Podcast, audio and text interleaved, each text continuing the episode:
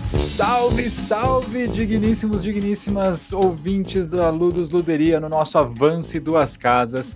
Hoje temos mais um episódio e dessa vez com um convidado especial. Mas vamos começar com as apresentações. Eu sou o Pirajá, ou será que não? Aqui é o Pirras, tudo bem? Eu fui gerente da Ludus um tempo, agora eu tô aqui com vocês em mais um podcast, vamos lá? E eu sou o Pirras, e eu não blefe nem minto nunca. E o episódio de hoje é sobre blefes. Jogos que têm blefe, pessoas que são mentirosas, enganadoras, falastronas, ou algumas que são tão óbvias na mentira que fica até engraçado jogar com elas. Agora a gente tem um problema, porque nós temos dois Pirras. Não, não temos dois Pirras. Na verdade, um deles é o nosso convidado especial, famosíssimo e digníssimo Danilo Bonamin, também conhecido como Tia Feia, comentado no episódio anterior, foi o padrinho de Ludos Luderia, tanto meu quanto do Pirralho. Bem-vindo, Danilo! E aí, galera, tudo bem? Aqui Danilo, vamos lá, vamos para essa conversa aqui de blefe, eu gosto de falar. Danilo tá aqui com a gente hoje porque, além de ser ex-monitor da Ludus, ex-gerente de jogos lá da Ludus, ele também é um jogador de pôquer inveterado, já ganhou várias vezes lá na nossa liga de pôquer da Ludus, que infelizmente tá em pausa por causa da pandemia, mas volta assim que possível. Também já venceu um campeonato Mastermind e ficou em segundo lugar num WSOP, tudo isso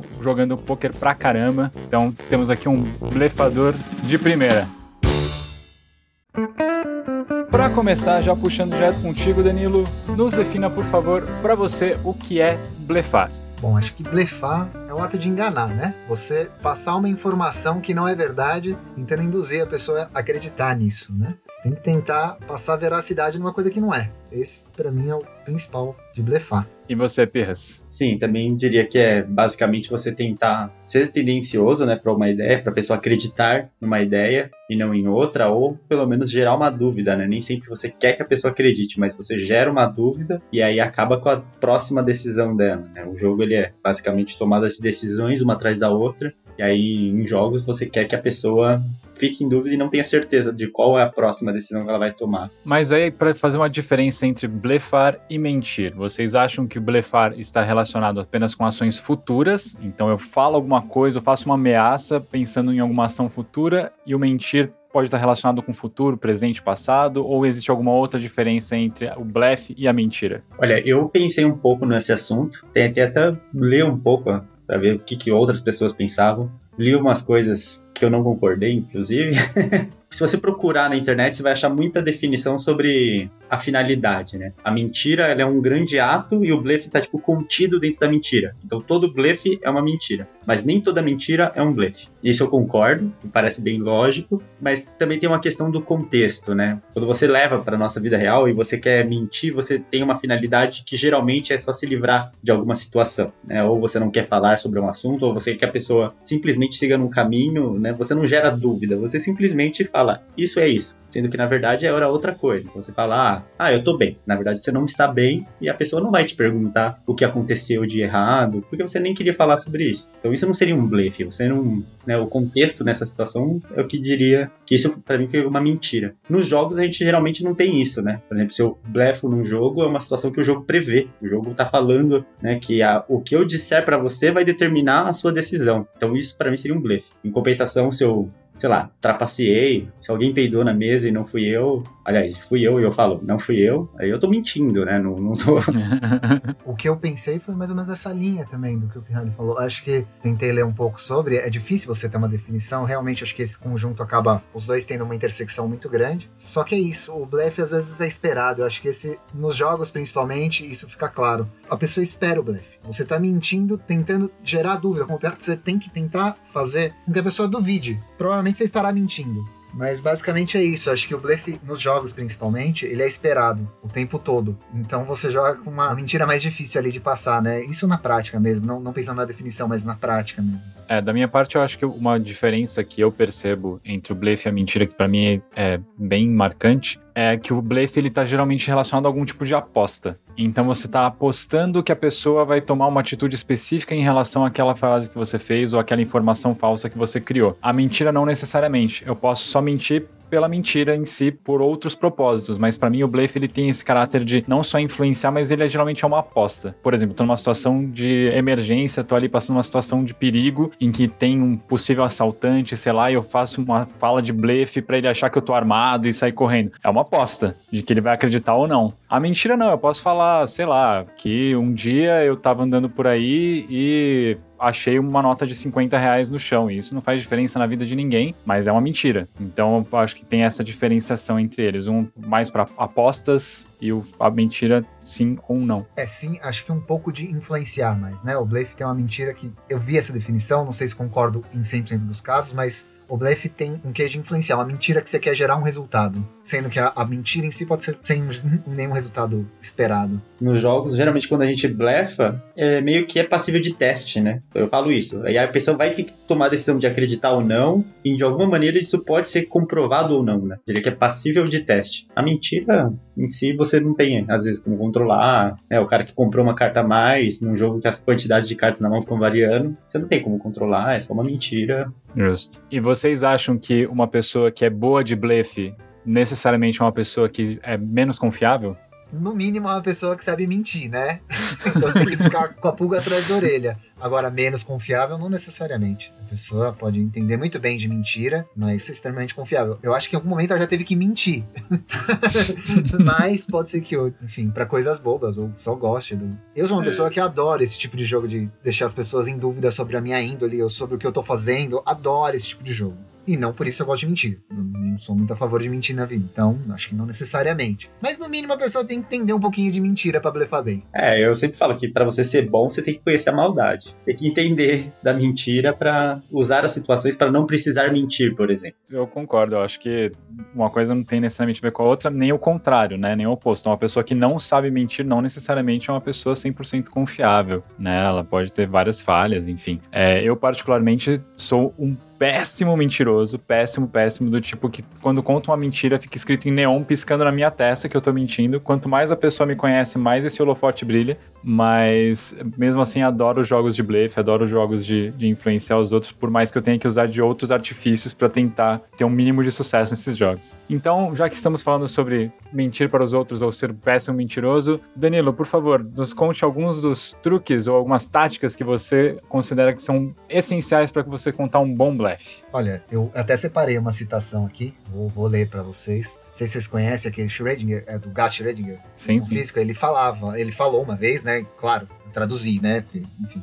Mas ele falou que um bom blefador duvida até de si mesmo eu acho que o importante para um bom blefe, um bom blefe no jogo principalmente, é isso, é você trazer uma história. Isso que eu falei para vocês não existiu, ele nunca falou nada disso. Isso aí o que, que você faz? Para um blefe passar, para as pessoas começarem a acreditar que é uma citação, você pega o nome de uma pessoa, você fala que você traduziu, você conta uma história. E eu vou falar mais do poker, que é um você usa o blefe 90% do tempo. Tipo, não adianta você não construir um blefe. O blefe tem que construir uma história. Tem que, o tempo todo, passar essa mentira. Não adianta você pegar e falar, ah, eu sou bonzinho, sou bonzinho, daí do nada, não, eu era o assassino.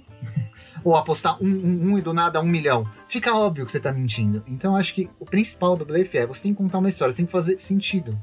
Tem que ter uma verdade na sua mentira. Não pode ser uma coisa completamente. Ou se for completamente maluca, que seja completamente maluca do início ao fim. Eu acho que esse é o principal do blefe para ele funcionar ele parecer verdade. Basicamente é isso. É, eu lembro do nas ligas de poker, né, que eu, o Danilo jogava, vencia, enquanto ele vencia, eu era o cara que coordenava. Eu aprendi muito, né, ou pelo menos tentei aprender muito enquanto observava ali, ficava em volta.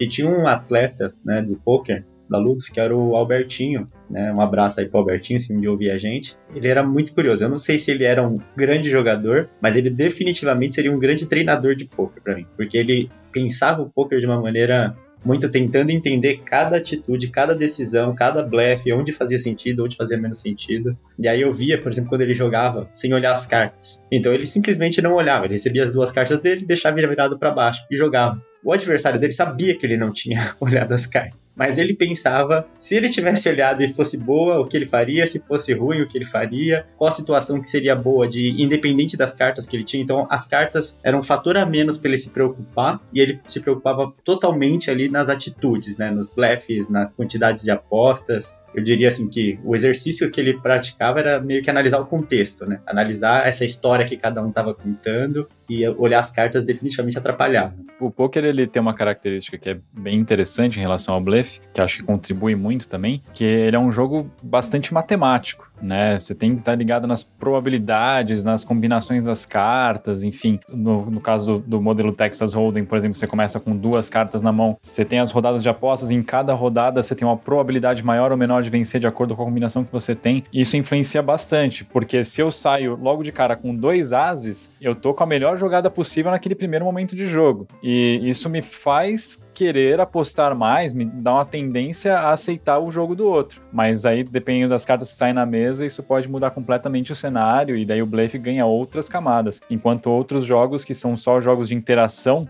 né, como alguns que a gente vai citar depois, mais tarde aqui no episódio, tem muito mais a ver com esse jogo mental de você olhar no olho da pessoa e tentar convencê-la pela palavra ou pelo contexto, enfim. Legal que você citou isso, Pirajá. Acho que bacana de se falar do nível de pensamento. Na hora que você falou, tenho certeza que alguém lá pegou e pensou, pô, mas se eu tenho um par de ais e apostar forte ou da hora, todo mundo vai perceber que eu tenho uma mão forte e aposto forte. Ah, então quando eu tiver um par de ais, vou apostar baixo. Mas aí talvez as pessoas não tenham prestando atenção. E isso é muito legal, porque o blefe, ele tem níveis, né? No, no poker eles definem isso, um nível de pensamento 1, 2, 3. O nível de pensamento 1 é você olhar e fazer de acordo com o que tem em suas cartas. O 2 é eu vou apostar pensando no que os outros vão pensar que eu tenho. O 3 é eu vou apostar pensando no que o outro vai pensar que eu vou pensar.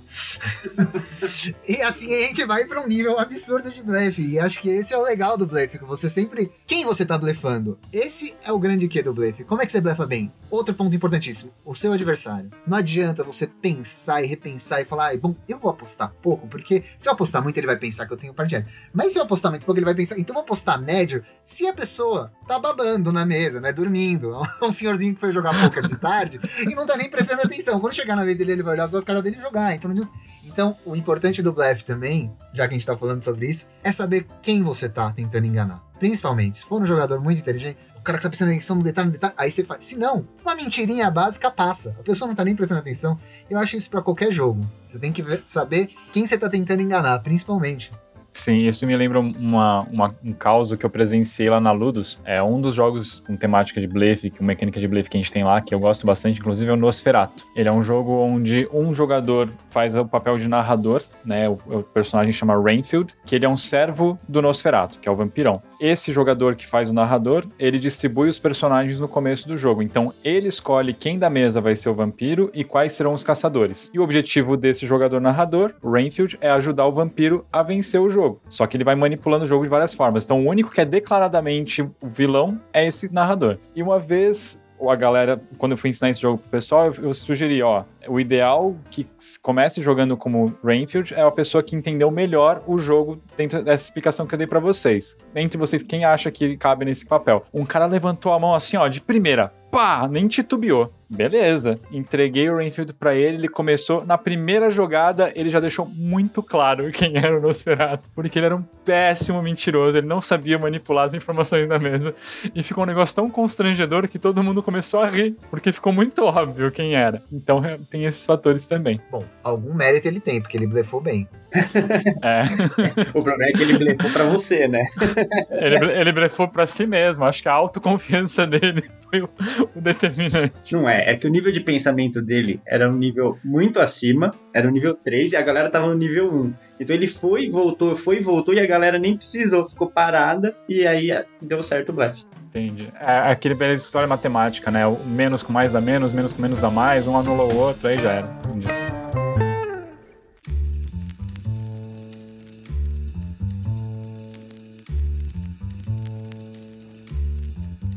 Eu ia te perguntar, Danilo, no poker, seria, é que a gente estava conversando aqui do, dos bons blefs, né? Que eu considero o contexto, o cenário, o adversário. E tem alguma situação de mal blefe, assim, que você se lembra, ou muito clássica? Ou, putz, esse blefe nunca passa, esse... Não sei, eu lembro que o Dauria, por exemplo, vivia falando de não blefar no River. Tem várias situações, né? Eu gosto de jogar muito poker ao vivo porque as pessoas dão muito na cara, né? Então tem, tem coisas legais. Assim, vou, vou dar alguns exemplos de coisas legais. A pessoa tá comendo e para o cara tem jogo. Não dá.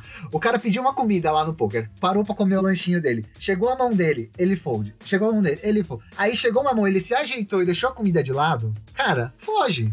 não vai jogar contra esse cara. O cara parou de comer, entendeu? Prioridades. É óbvio que eu já tentei fazer o contrário. Então toda vez que eu peço comida, agora é toda vez, toda vez que eu vou jogar poker, eu peço comida, chega a comida, eu começo a comer numa boa, a primeira mão que chega eu paro, jogo pro lado, me ajeito na cadeira e pego as cartas. Não importa quão ruins elas sejam. Às vezes dá certo, às vezes não. Não adianta nada se o adversário não, não analisar isso, né? É, se a pessoa não tá prestando atenção, não adianta nada.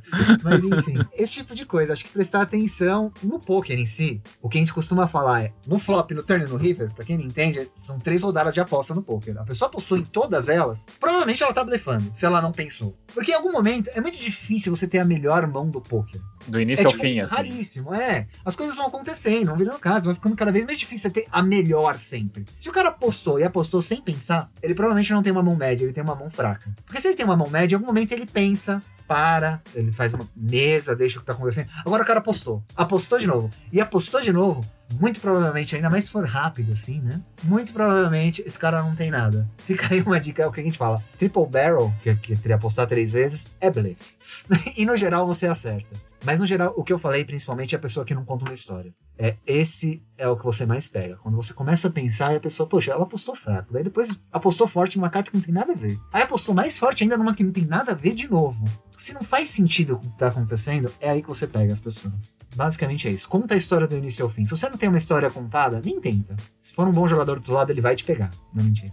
Falando em boas histórias, Pirras, conta aí a nossa história, menção honrosa, a nossa queridíssima Bruna Jagger, também ex-monitora da Ludus, que estava num rolê de monitores e que soltou uma frase clássica. Conta pra gente essa história. É, basicamente a gente estava jogando Resistance, que é um jogo de blefe também maravilhoso, onde formam equipes e tem espiões infiltrados. A ideia é a gente descobrir quem são esses espiões, né, dentro das missões, resumindo bem aqui. O jogo ele tem um sistema de votação, onde você tenta montar os times, manipular a montagem dos times. É aí que você dá informação. O problema é que às vezes você tenta manipular e deixa um pouco na cara que você tá agindo de uma maneira um pouco tendenciosa para o mal, né? E aí, esse seria o mal blefe, né? Seria aquela jogada que a história que você tá contando é péssima.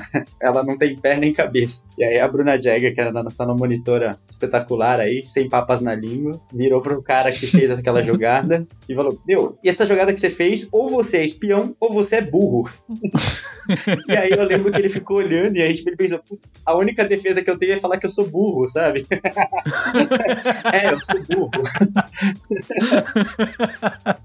Ah, esse Resistance é maravilhoso, gente. Impressionante. E para quem não conhece esses jogos todos que a gente tá mencionando, né? O Resistance, Nosferatu, até o próprio Poker, apesar de ser um pouco mais conhecido, aliás, bem mais conhecido, recentemente teve a explosão do Among Us, o jogo online, que ele é basicamente um Resistance espacial treta, assim, porque apesar de ter as missõezinhas lá na nave que você pode ir consertando, o lance do negócio é justamente a parte de votação e discussão, que é exatamente o que acontece dentro do ambiente do Resistance. Então, se você já conhece o Among Us e gosta, experimente também as versões board game, que a diversão tá garantida. Bom, a gente falou bastante de poker, né, que é um jogo que tem bastante blefe, a galera conhece bem, mas também tem um outro clássico jogado em todos os botecos BR de faculdade, que é o nosso truco da galera. Quem nunca? Truco que foi o que abriu as portas para mim, né? Eu sempre falo, quando perguntam para mim, ah, como você começou a jogar?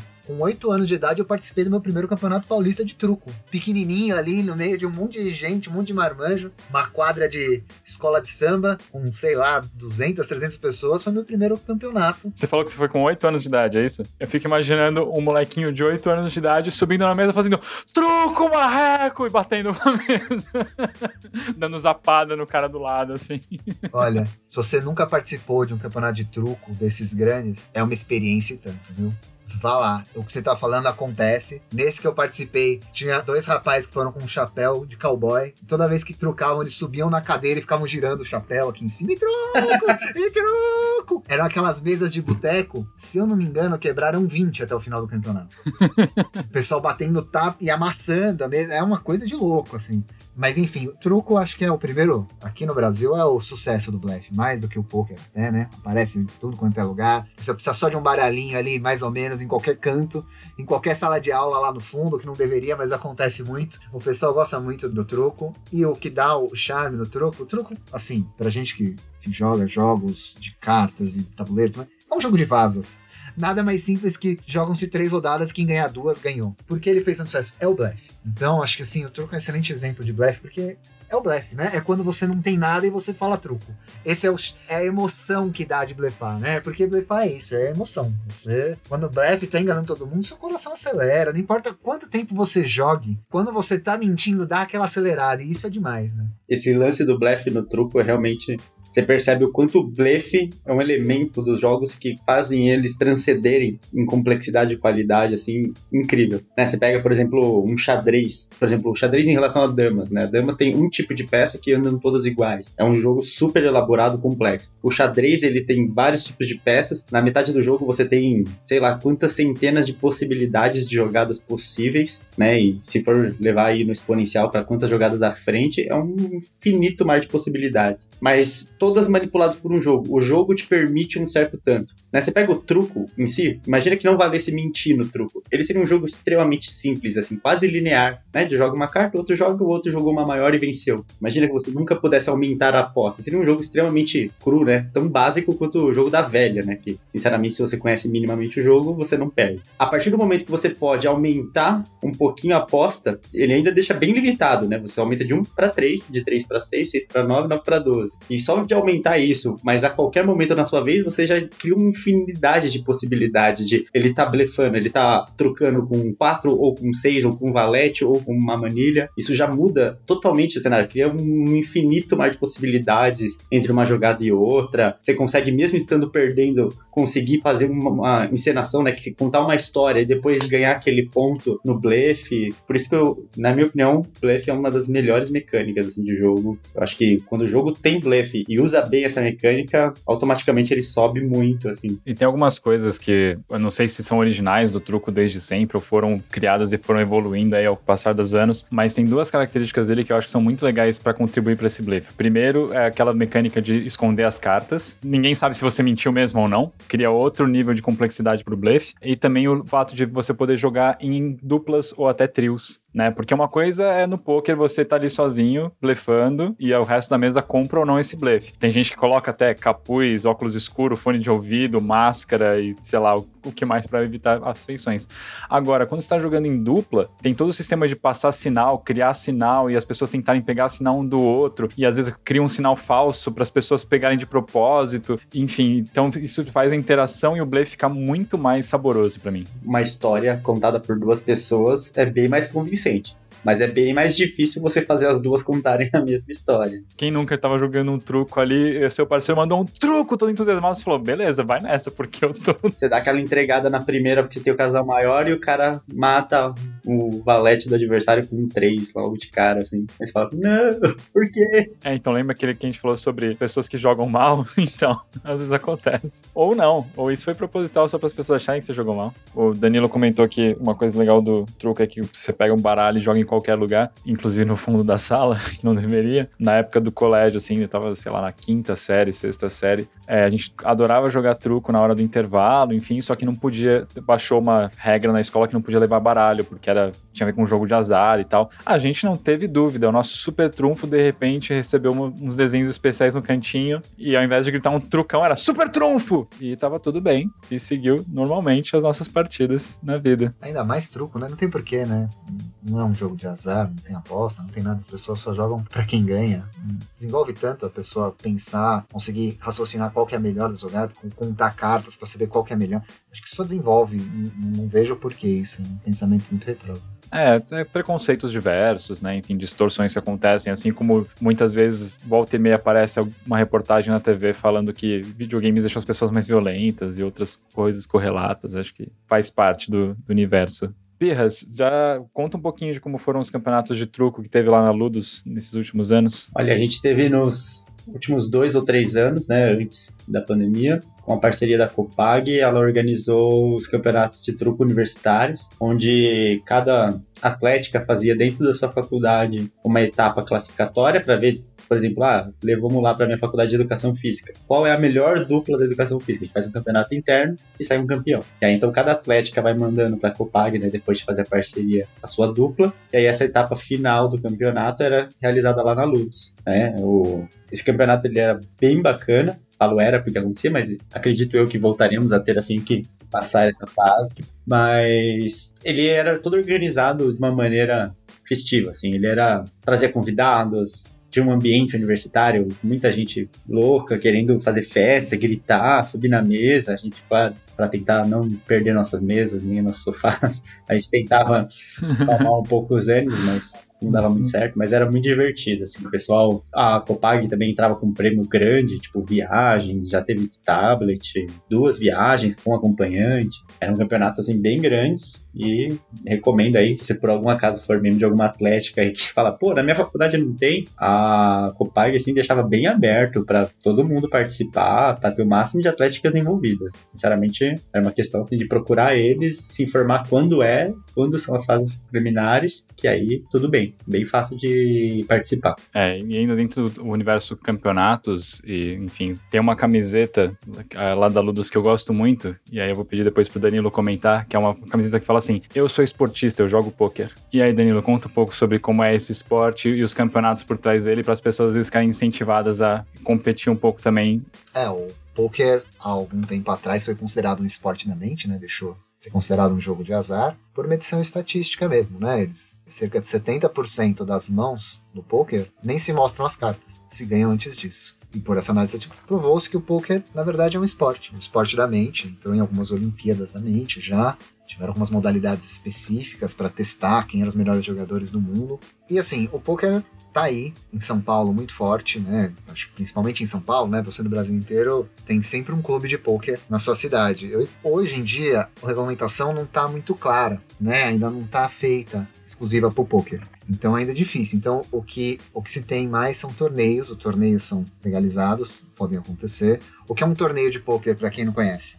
Poker a gente costuma dividir em duas grandes categorias. O torneio, que é o que você tem uma inscrição, todo mundo ganha uma mesma quantidade de fichas e joga até ter um campeão, que junte todas essas fichas. E tem o que o pessoal chama de ring game, ou cash game. As suas fichas valem dinheiro. Toda vez que perde fichas, você pode pedir mais fichas e pagar o valor em dinheiro e ficar repondo suas fichas quantas vezes você quiser. Mesmo essa modalidade, continua sendo esporte da mente, só que esporte da mente você pode investir muito. Aí vai de você. Sempre dá um exemplo. Você, como qualquer esporte, você está desafiando pessoas ali na mesa, né? Se você quiser pagar 100 mil dólares para ir jogar o torneio de Wimbledon sem saber jogar tênis, você vai chegar lá e vai perder esses 100 mil dólares.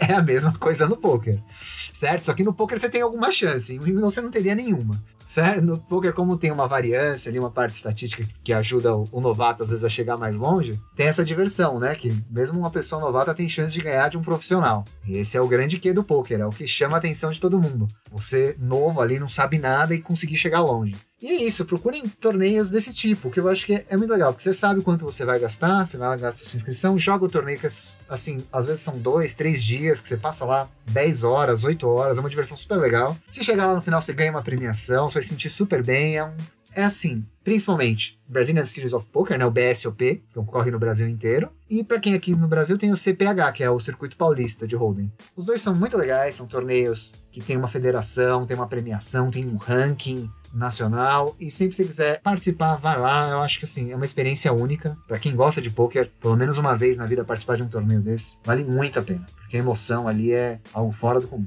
O, eu vou tomar a liberdade aí, Pirajá, também de recomendar para quem tiver interesse no poker. O poker que a Luz organizava, né, que vai continuar organizando, era organizado por mim a liga, eu era o host da liga. E é uma liga bem amadora, né? Bem para iniciantes, com o pessoal discutindo as mãos. Então ele rolava meio que um grupo de estudos de poker, né? Assim, jogava-se valendo o torneio. Mais descontraído. Isso, muito mais descontraído, porque o pessoal ia lá toda quinta-feira, então eles, todo mundo se conhecia por nome, todo mundo comentava as mãos, comentava, pô, mas esse foi um blefe, essa história que você contou não me passou por isso, por isso, por aquilo, ou, putz, me enganou naquilo, naquela parte da história foi onde me pegou. Tem, assim, muitos casos ali da Lutz que começou a jogar sem saber nada do poker, foi lá, visitou para conhecer assistiu algumas mãos, participou das conversas, mesmo sem estar jogando, porque a gente não tinha problema de ficar por perto, né? Tanto que não ficasse tão em cima das mesas, mas o espaço é pequeno, então você conseguia acompanhar um jogador, por exemplo. Dali você vai falando, pô, não é tão complexo, eu consigo entender, começa a entender o básico da estatística. Você não precisa ser um mestre da estatística para jogar poker, você só precisa ter uma noção mínima, porque a estatística vai te ajudar a criar aquela história, né? Não adianta você criar uma história espetacular em cima de 2% de chance de vencer, né? E aí, pô, aí é questão de entender um pouco pouquinho da probabilidade. Mas falei, você não precisa saber calcular todas elas. E aí o pessoal vai criando né, vínculo com o poker, vai entendendo, fazendo parte do esporte. Depois a gente vai fazendo etapas classificatórias que classificam para esses torneios maiores, para o BSOP. Então eu diria que é uma porta de entrada para o poker bem bacana, assim.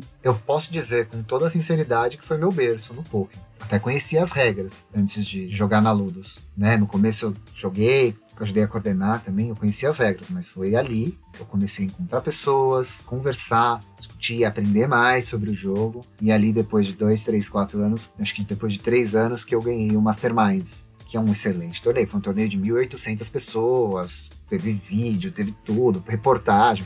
E assim, meu berço foi ali na Ludus. Eu acho que é um lugar muito diferente de qualquer clube porque as pessoas estão lá para te ajudar, né? As pessoas conversam, são amigos, estão ali para evoluir também, conversar sobre o jogo. Então acho que assim, foi o meu berço, eu sou muito grato a Ludus nesse sentido, onde eu comecei e consegui evoluir a jogar mais, né? Não sou um profissional de poker, não sou. Sou um amador que gosta de jogar. Mas quando você vai aprendendo mais, você vai catando mais gosto. É legal também essa evolução. É, então a nossa liga de poker tradicionalmente às quintas-feiras à noite, durante a pandemia tá aí pausada, mas fiquem ligados nas redes sociais da Ludus que assim que puder, a gente volta com ela com todas essas jogatinas divertidas, descontraídas e bem instrutivas.